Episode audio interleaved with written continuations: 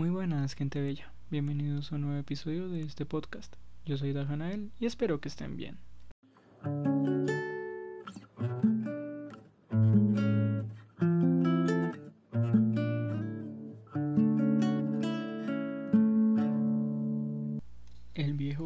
Recordaba trozos de una espantosa leyenda que por comparación hacía palidecer las especulaciones de los teósofos y que mostraba al hombre y al mundo como creaciones recientes y pasajeras. Existieron eones en los que otras cosas gobernaban el mundo y habían construido grandes ciudades. Dijo que los inmortales chinos le habían dicho que los restos de ellos todavía podían encontrarse en formas de piedras cíclopes en alguna isla del Pacífico. Todos habían muerto vastas extensiones de tiempo atrás, antes de la llegada del hombre, pero existían artes que podían revivirlos cuando las estrellas y los astros hubieran regresado a la posición indicada en los ciclos de la eternidad. Habían venido de las estrellas y trajeron sus imágenes con ellos. Estos grandes antiguos, continuó Castro, no estaban hechos por completo de carne, sangre y hueso. Tenían forma. ¿Acaso no lo comprobaba esta imagen estelar? Pero esa forma no estaba compuesta de materia. Cuando los astros estaban en posición, ellos se zambullían del mundo en mundo por el cielo, pero cuando las estrellas no les eran favorables no podían vivir, y si bien ellos no vivían, tampoco podían morir realmente. Todos yacían en casas de piedra en su gran ciudad de relieve, preservados por los hechizos del poderoso Cthulhu, a la espera de la gloriosa resurrección cuando las estrellas y la tierra estuvieran de nuevo preparadas para recibirlos pero para ese momento algunas fuerzas externas debían servir para liberar sus cuerpos. Los hechizos que los preservan también impiden dar el primer paso. Solo puede yacer despiertos en la oscuridad pensando mientras se despliegan incontables millones de años. Saben todo lo que ocurre en el universo, pero su modo de comunicación es el pensamiento transmitido, la telepatía. Incluso ahora ellos hablan en sus tumbas, cuando tras infinito caos llegaron los primeros hombres, los grandes antiguos les hablaron a los más sensibles entre ellos y moldearon sus sueños, pues sólo así es como su lenguaje puede alcanzar las mortales mentes de los mamíferos. Entonces, murmuró Castro, esos primeros hombres formaron el culto alrededor de pequeños ídolos de los grandes antiguos. Les demostraron ídolos traídos de estas sombrías y confusas desde las estrellas oscuras este culto nunca morirá hasta que las estrellas estén de nuevo en las posiciones correctas y los sacerdotes secretos saquen al gran Cthulhu de su tumba para revivir a sus súbditos y reanude su mandato sobre la tierra. Será fácil saber cuándo sea el momento, pues para ese entonces la humanidad se habrá convertido en algo parecido a los grandes antiguos, algo libre y salvaje y más allá del bien y del mal, con las leyes y morales puestas a un lado y todos los hombres gritando y matándose regodeándose de alegría con ello. Pues entonces los antiguos liberados les enseñarán nuevas maneras de gritar y de matar, y de regodearse y disfrutar, y toda la tierra arderá en un holocausto de éxtasis y libertad. Mientras tanto, el culto, mediante los rituales apropiados, debe mantener viva la memoria de estas antiguas y transmitir la profecía de su retorno. En tiempos remotos, hombres escogidos hablaron en sueños con los antiguos sepultados. Pero entonces algo ocurrió. La gran ciudad pétrea de Rie, con sus monolitos y sepulcros, se hundió bajo las olas y las aguas profundas, llenas de un misterio primordial que ni siquiera el pensamiento podía atravesar. Cortaron esta cópula espectral, pero los recuerdos y la memoria nunca mueren, por lo que los altos sacerdotes dijeron que la ciudad se levantaría de nuevo cuando los astros fueran favorables. Entonces salieron del interior de la tierra los negros espíritus telúricos, sombríos y enrojecidos, y planos de tenues rumores obtenidos en las cavernas que están más allá de los fondos olvidados del océano. Pero de ello Castro no se atrevió a hablar mucho. Cortó pronto su relato y ningún tipo de persuasión o sutileza pudo convencerlo de reanudarlo. Curiosamente también se negó a mencionar el tamaño de los antiguos. Pensaba que el corazón del culto se encontraba entre los desiertos de Arabia carentes de caminos, donde Irem, la ciudad de los pilares, suena escondida e intacta.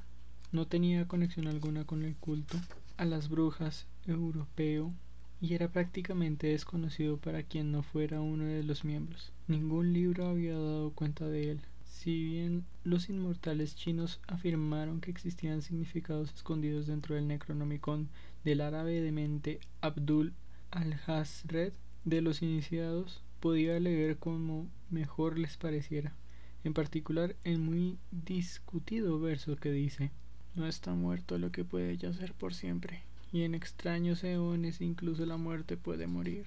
Legrace, muy impresionado y no poco perplejo, había preguntado en vano acerca de las afiliaciones históricas del culto.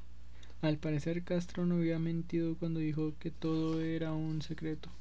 Las autoridades de la Universidad de Tulane tampoco pudieron dar luz alguna sobre el culto a la imagen, y entonces el detective se había encontrado con las más altas autoridades del país y con nada menos que la historia de Groenlandia y el profesor Webb. El fervil interés que en la reunión levantó el relato de Grace corroboró por la presencia de la estatuilla, tuvo eco en la posterior correspondencia de los participantes del evento.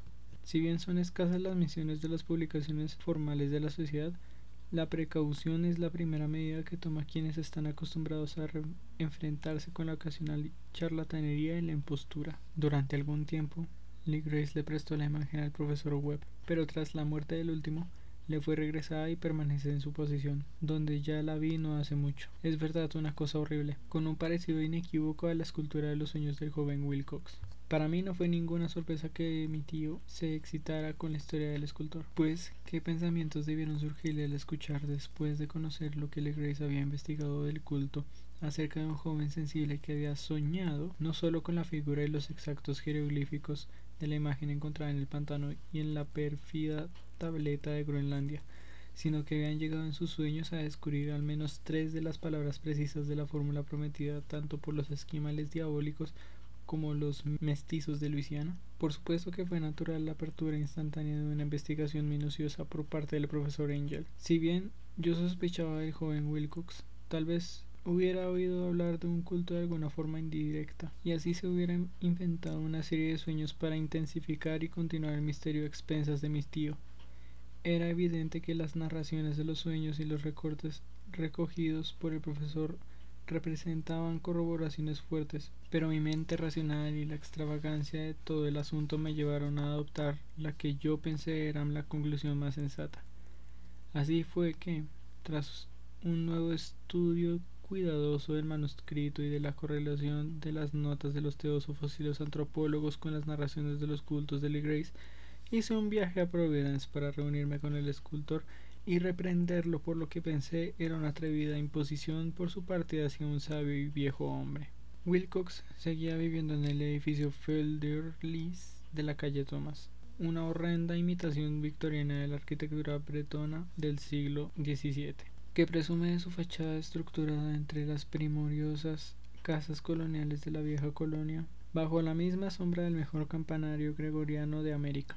Lo encontré trabajando en sus habitaciones y de inmediato reconocí por las piezas esparcidas por todas partes que su genio era en verdad profundo y auténtico. Considero que en algunos momentos era reconocido como uno de los más grandes decadentes, pues logró cristalizar en arcilla y algún día lo hará en mármol. Esas pesadillas y fantasías que Arthur Machen plasmó en sus prosas y que Clark Ashton Smith hace visibles en sus versos y pinturas.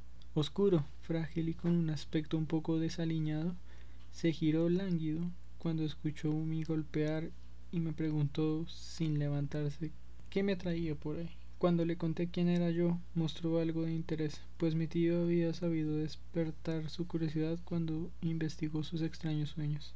Si bien nunca le explicó la razón de dichos estudios, no amplié su conocimiento a ese respecto, pero le intenté bosquejar con cierta sutileza. En poco tiempo me convencí de su absoluta sinceridad, pues hablaba de los sueños de una manera en que no presentaba una confusión. Esos sueños y sus residuos subconscientes habían influido profundamente en su arte y me mostró una mórbida estatua cuyos contornos por poco me hacen temblar con la potencia de sus negras sugestiones. Él no recordaba haber visto el original de esta cosa con la excepción del bajo relieve de sus propios sueños, pero sus rasgos se habían formado sin saberlo bajo sus manos. Era sin lugar a dudas una forma gigantesca por la que había enloquecido en sus delirios. Muy pronto me aclaró que en realidad no sabía casi nada del culto secreto, con excepción de las pocas cosas que el inalcanzable catequismo de mi tío le había hecho conocer. Y de nuevo lucha en mi cabeza por entender de qué manera podía haber percibido esas extrañas visiones. Hablaba en sus sueños de una manera extrañamente poética, y con sus terribles descripciones me hacía ver vívida la húmeda ciudad ciclopea de la viscosa piedra verduzca cuya geometría, dijo de forma extraña, estaba toda equivocada, y escuchar con asustada y expectativa la incesante y casi mental llamada proveniente de las profundidades. Futuro, fsta, futuro. Estas palabras formaban parte del temido ritual que hablaba en los sueños vigilia del muerto Cthulhu, en su bóveda de piedra de relieve, y me sentí muy conmovido y trastornado a pesar de mis creencias racionales. Estaba seguro de que Wilcox había oído hablar del culto de manera casual y que de pronto le había olvidado en medio de la marisma de sus igualmente extrañas lecturas e, e imaginarios. Luego, en virtud de su carácter impresionable, encontró una expresión inconsciente en sus sueños y el bajo relieve y en la terrible estatua que entonces estaba en mi poder, por lo que su postura con mi tío había nacido de su inconsciencia. El joven era de ese tipo que es al mismo tiempo afectado y un poco extravagante, que jamás podría ser el de mi gusto, pero yo estaba dispuesto a admitir entonces tanto su genio como su honestidad. Lo dejé en términos amigables y le deseé todo el éxito que su talento prometía. El asunto del culto todavía el asunto del culto todavía me fascinaba y en ocasiones tuve visiones de una fama personal que me llegaba por las investigaciones de sus orígenes y conexiones. Visité New Orleans, hablé con Lee Grace y otras personas cerca de esa vieja rodeada. Vi la aterradora imagen e incluso interrogué a algunos de los mestizos prisioneros que todavía estaban con vida. El viejo Castro, por desgracia, ya había muerto hacía algunos años. Lo que entonces oí de manera tan gráfica y de primera mano, si bien no era más que la inconformación detallada de los escritos de mi tío, refrescó por completo mi emoción, pues tuve la certeza de estar sobre la pista de una muy real, muy secreta y muy antigua religión cuyo descubrimiento me convertía en un antropólogo de prestigio.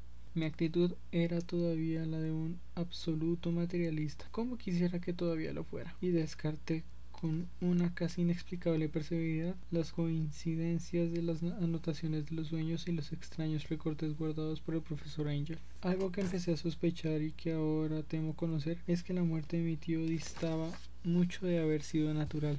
Se cayó en la calle, estrecha de una colina que llevaba a un viejo muelle atestado de mestizos extranjeros, tras haber sido empujado con brusquedad por un marinero negro. Yo no olvidaba la procedencia variada y las actividades marítimas de los miembros de cultos de Luisiana, por lo que no me sorprendió conocer acerca de las agujas envenenadas y de secretos métodos para despistados y antiguos como esos crípticos ritos y creencias. Es verdad que Lee Grace y sus hombres no habían sufrido ningún ataque, pero en Noruega un cierto marino que había visto cosas ya se ha muerto. No habría llegado a los oídos siniestros las profundas indagaciones de mi tío tras encontrar la información del escultor. Pienso que el profesor Angel murió porque había demasiado o porque podía llegar a saber demasiado.